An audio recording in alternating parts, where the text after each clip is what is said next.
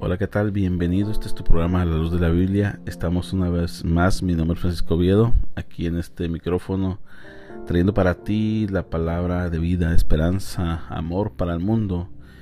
Y el día de hoy queremos seguir con el tema eh, de la carta a Tito de parte del apóstol San Pablo. Y nos quedamos en el capítulo, en el inicio del capítulo 3.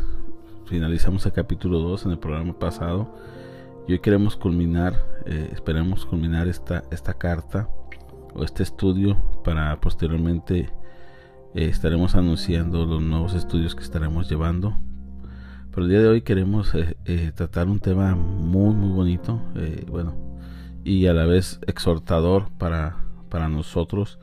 Y es por eso que estoy entusiasmado con esta, con esta conclusión de esta carta, ya que eh, es un libro tan pequeño que solamente tiene tres capítulos, pero es tan enriquecedor que eh, en él está contenida mucha verdad, mucha doctrina, enseñanza, principalmente la mayordomía, que hace mucha falta en la actualidad para la iglesia. La iglesia está eh, careciendo de mucha mayordomía, mucho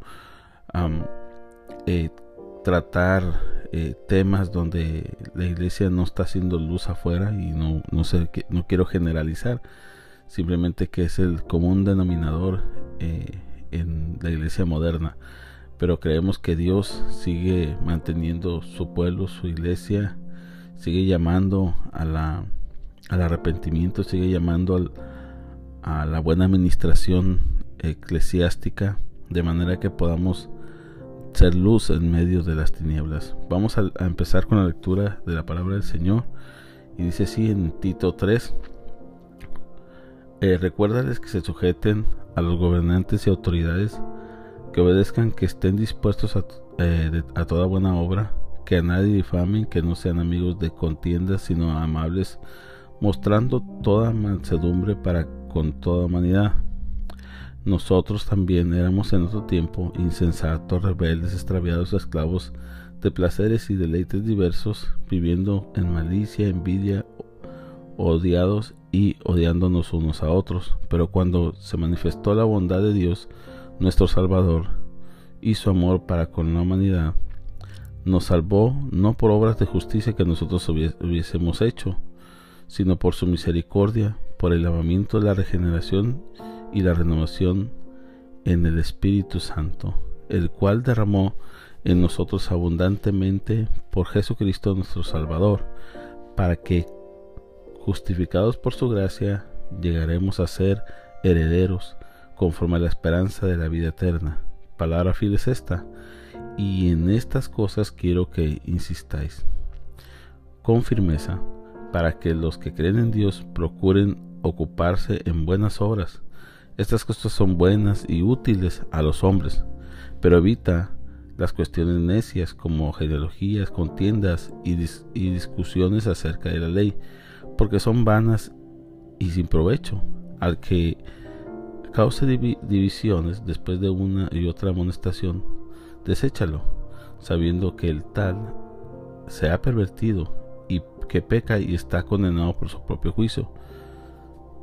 Entonces aquí lo estamos eh, leyendo, esta es la palabra del Señor. Ya hemos llegado hasta el capítulo 11, vamos a tratar, eh, creo que el texto en sí tiene su clara explicación, solamente vamos a ver la aplicación, porque si el texto en sí no, no tenemos mucho problema con, con, tratar de descifrar lo que el apóstol San Pablo les da como últimas instrucciones a, a, a su discípulo. Y hijo espiritual Tito.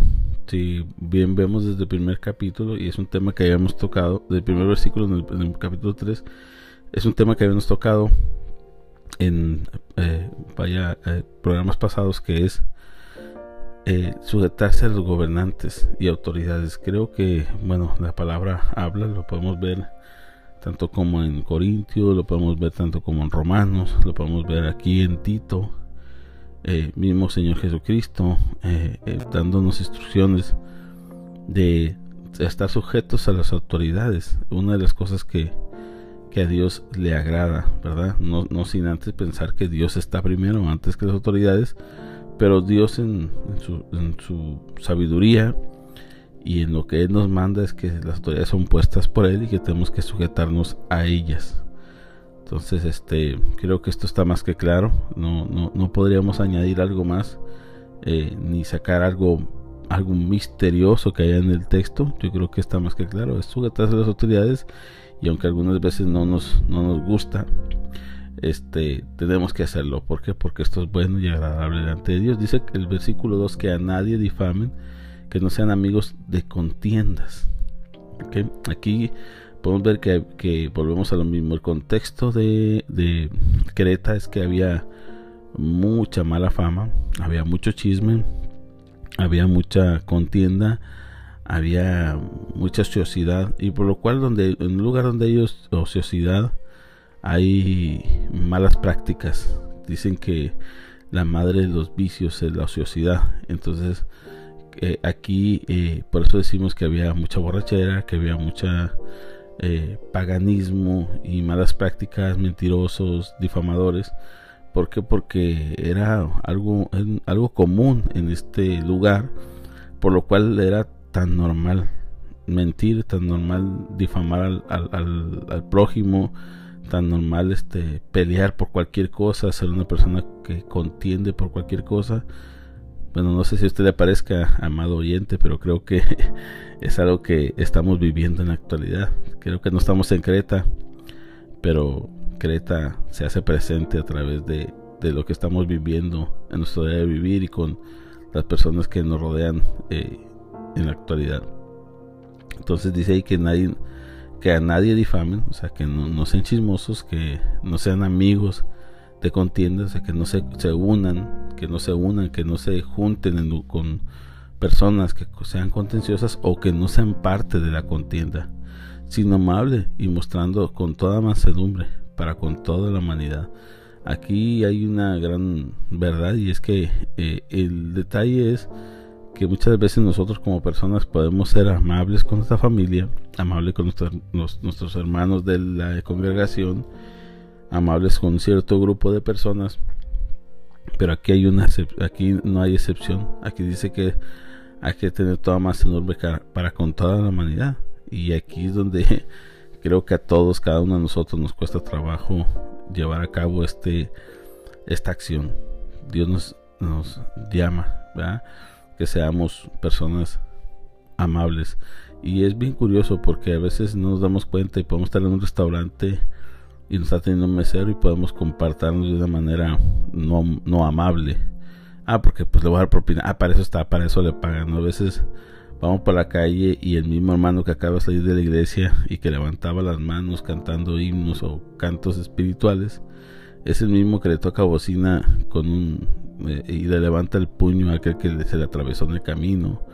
Es aquel que va con la prisa hablando cosas incorrectas en la carretera o, viene frustrado o trató mal a la esposa porque no, no salió las cosas como eran o viceversa trató mal al esposo o a los hijos porque eh, no estaban a tiempo para ir a la iglesia. Bueno, aquí estamos viendo claramente que tenemos que ser principalmente personas eh, amables, personas con, con, una mansedumbre.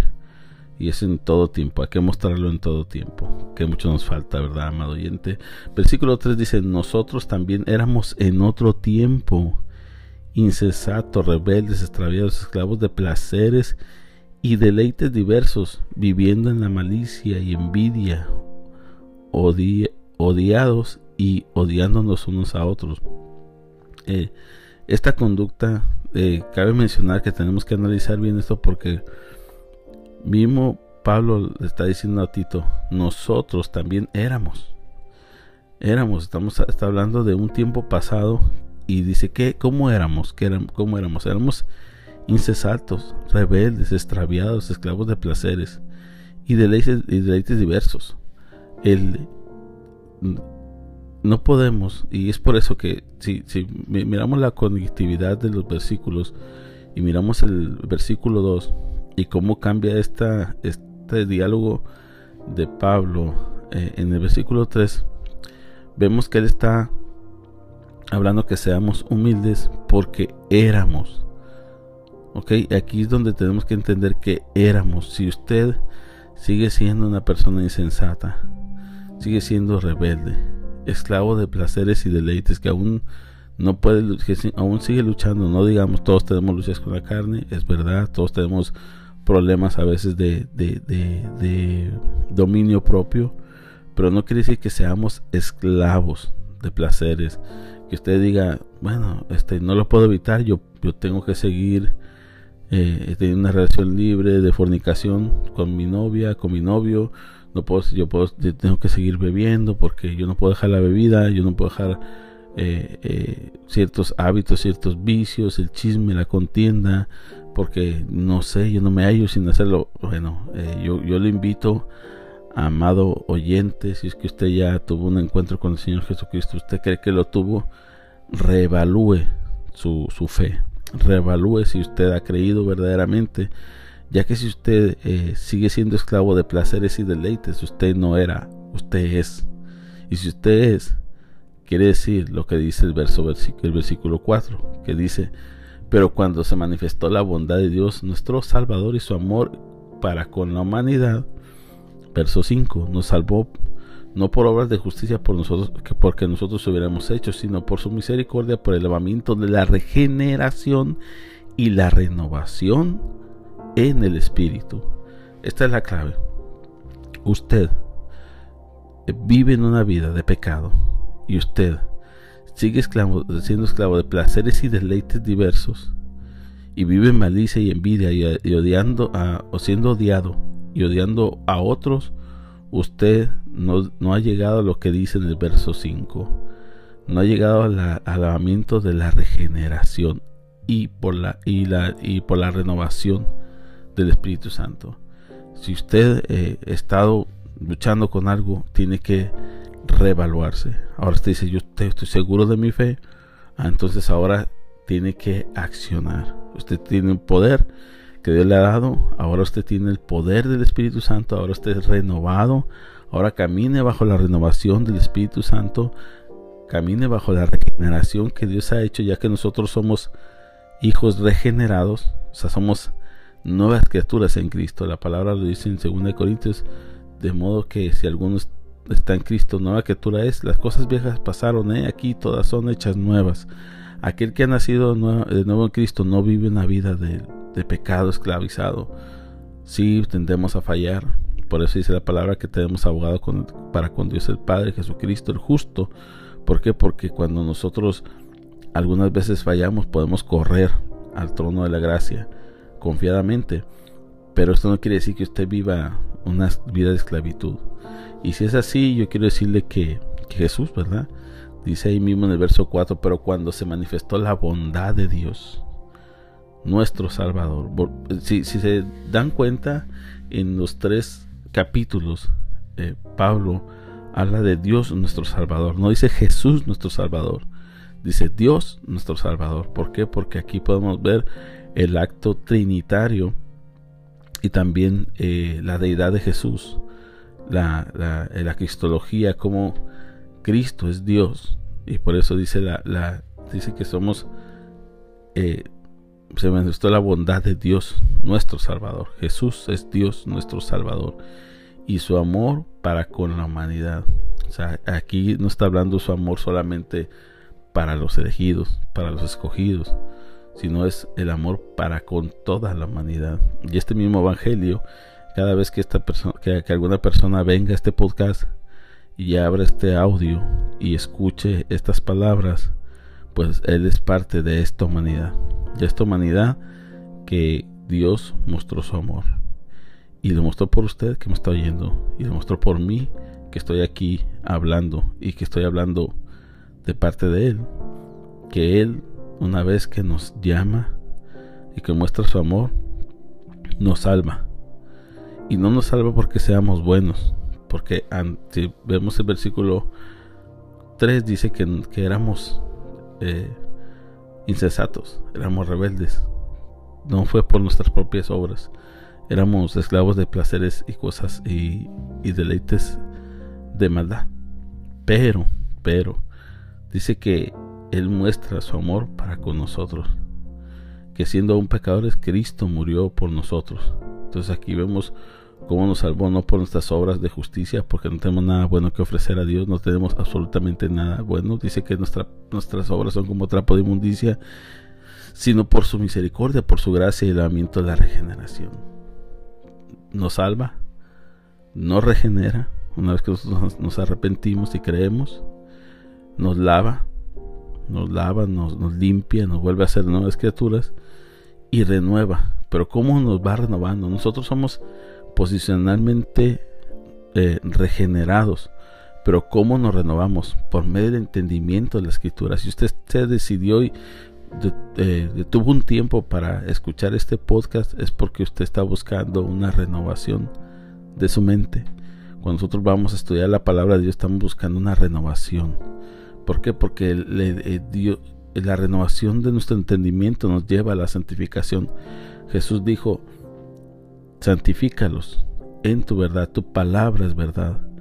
Nosotros no, si usted puede estar en la iglesia día y noche, usted puede ser parte de un ministerio, usted puede estar hablando con, eh, puede juntarse con muchos cristianos, usted puede escuchar música cristiana día y noche, pero, la, pero eso no lo va a traer la santificación. Lo que nos santifica es la palabra de Dios. ¿Por qué? Porque ella es viva y eficaz. La palabra de Dios es la que nos santifica. Por eso Jesús hacía esta oración y decía, santifícalos en tu verdad. Tu palabra es verdad. Esta palabra que estamos trayendo aquí, esto que estamos leyendo ahora es palabra de Dios y ella nos santifica. Así que la manera que usted vaya estudiando la palabra del Señor y vaya llevándola por acción, usted está trayendo la renovación de su entendimiento. Ya, eh, amado oyente, ejemplo, Francisco ya no piensa igual, porque Francisco está ahora siendo renovado por medio del entendimiento de, de, la palabra de Dios. Así que cada vez que nosotros venimos a la palabra, viene palabra fresca, viene eh, el entendimiento de nuestro modo de pensar cambia y esto nos renueva. Aunque posicionalmente somos renovados, eh, en esta tierra estamos yendo, a una, renovación, una purificación, como, como dijimos en el programa pasado, una santificación que es progresiva eh, posicionalmente ya está, pero progresiva en esta tierra. Dice el verso 6, el cual derramó en nosotros abundantemente por Jesucristo, nuestro Salvador. Si vemos eh, en el versículo 4 dice que Dios nuestro Salvador, pero en el versículo 6 dice Jesucristo nuestro Salvador. Otra vez afirmando la deidad de Jesús. Para aquellos que, que niegan eh, la deidad de Jesús, bueno, aquí podemos ver claramente cómo afirma cada vez más la deidad de nuestro Señor Jesucristo. Dice abundantemente, derramó esa, ese Espíritu Santo está renovado, está derramado abundantemente, la gracia está eh, derramada abundantemente, su amor está eh, derramado abundantemente en cada uno de nosotros y es lo que nos mantiene en a flote como hijos de Dios. Dice verso 7, para que justificados por su gracia, llegaremos a ser heredos conforme a la esperanza de la vida eterna. Aquí estamos viendo precisamente un proceso de la, de la salvación. Vemos cómo Dios nos, nos llama, nos salva, nos justifica, eh, nos, regenera, nos renueva y, luego en el 7 dice, eh, nos, nos lleva, nos lleva eh, nos justifica por su gracia y, y dice, nos da una esperanza. ¿Para qué? Para la herencia de la vida eterna. Entonces aquí vemos todo el proceso de la salvación. Dice verso 8, palabra fiel es esta. Cuando, cuando la palabra dice palabra fiel es esta, está confirmando lo que está diciendo el apóstol Pablo. Es como que de verdad te lo digo, que es verdad, que en estas cosas quiero que insistas con firmeza para los que creen en Dios procuren ocuparse de buenas obras. Estas cosas son buenas y útiles para para a, bueno, útiles a los hombres. Entonces, si, si, si se fijan, estoy haciendo lo que mismo eh, Pablo le dice a Tito. Yo estoy procurando desde este micrófono decirle a usted que ahora si usted es salvo, procure, procure. Yo le insto con mucha firmeza que si usted cree en Dios, ocúpese de buenas obras. Porque estas son las cosas útiles. ¿Para qué? Para ganarnos a otros para Cristo.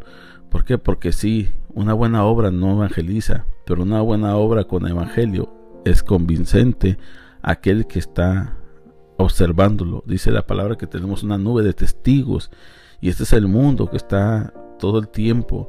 Si usted se ha declarado cristiano, creyente en Cristo, usted se da cuenta que en su trabajo usted está siendo observado por su jefe, por sus compañeros de trabajo, si usted como estudiante en la escuela, si usted entre su familia, por su familia, usted está siendo observado, tiene una nube de testigos y cuando usted actúa con buenas obras, esto es útil a todo aquel que lo mira. ¿Por qué? Porque ellos dicen, sí, Dios existe. Él no es como era antes. Él ha cambiado. Ella tiene diferente carácter. Ella ya no es la misma. Ella ha sido renovada. Ella ya no es lo que era. Ella no es esclava del pecado. Se le ve. Ella ha cambiado.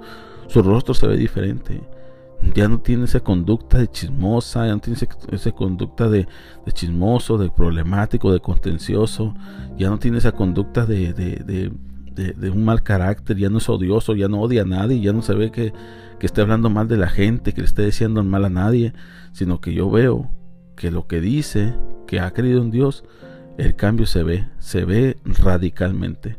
Eso es lo que, lo que, lo que en palabras llanas, lo que Pablo le está diciendo a Tito que inste y que, lo diga con firmeza. Y se lo digo yo a usted con firmeza.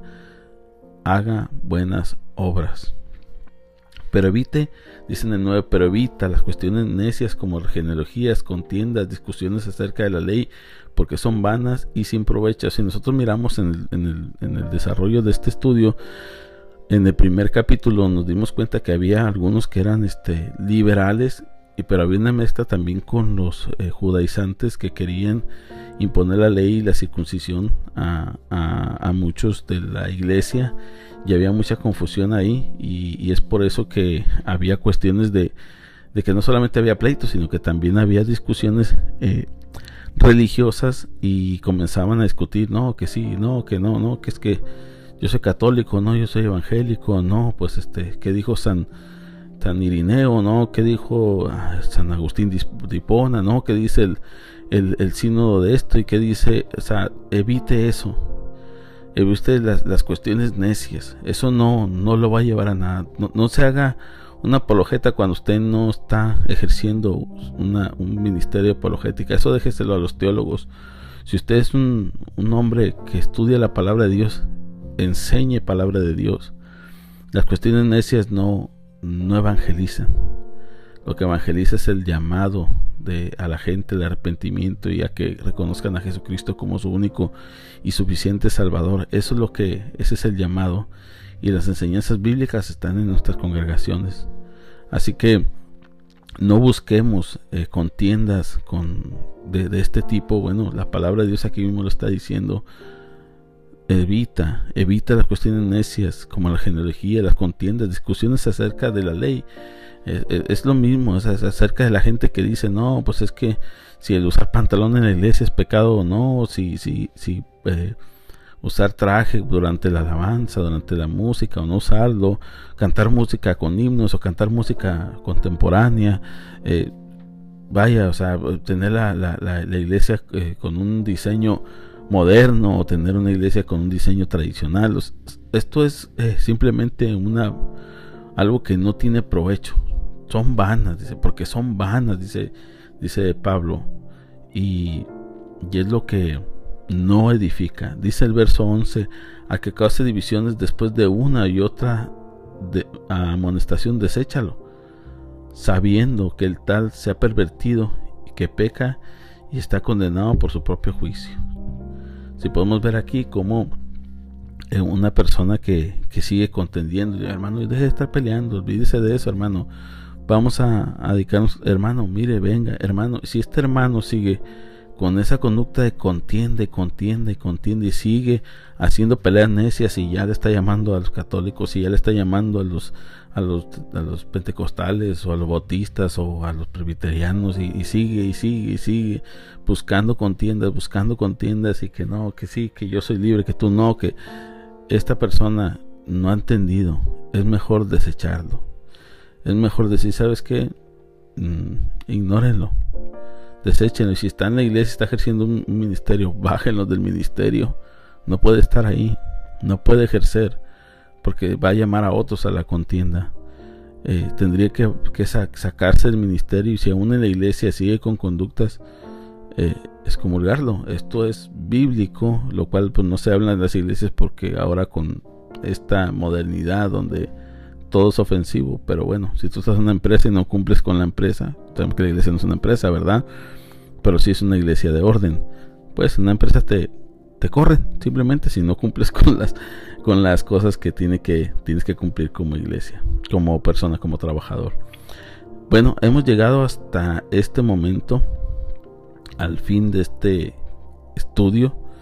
No sin antes decirle que todo lo que estoy hablando, si usted sigue siendo esclavo del pecado, si usted sigue teniendo luchas con ciertas cosas, si usted aún tiene odio, aún tiene falta de perdón, aún se siente que es odiado y odia a otros y que aún sigue viviendo una vida de pecado, yo quiero decirle que usted es un candidato para que Cristo venga y lo regenere, que nazca de nuevo.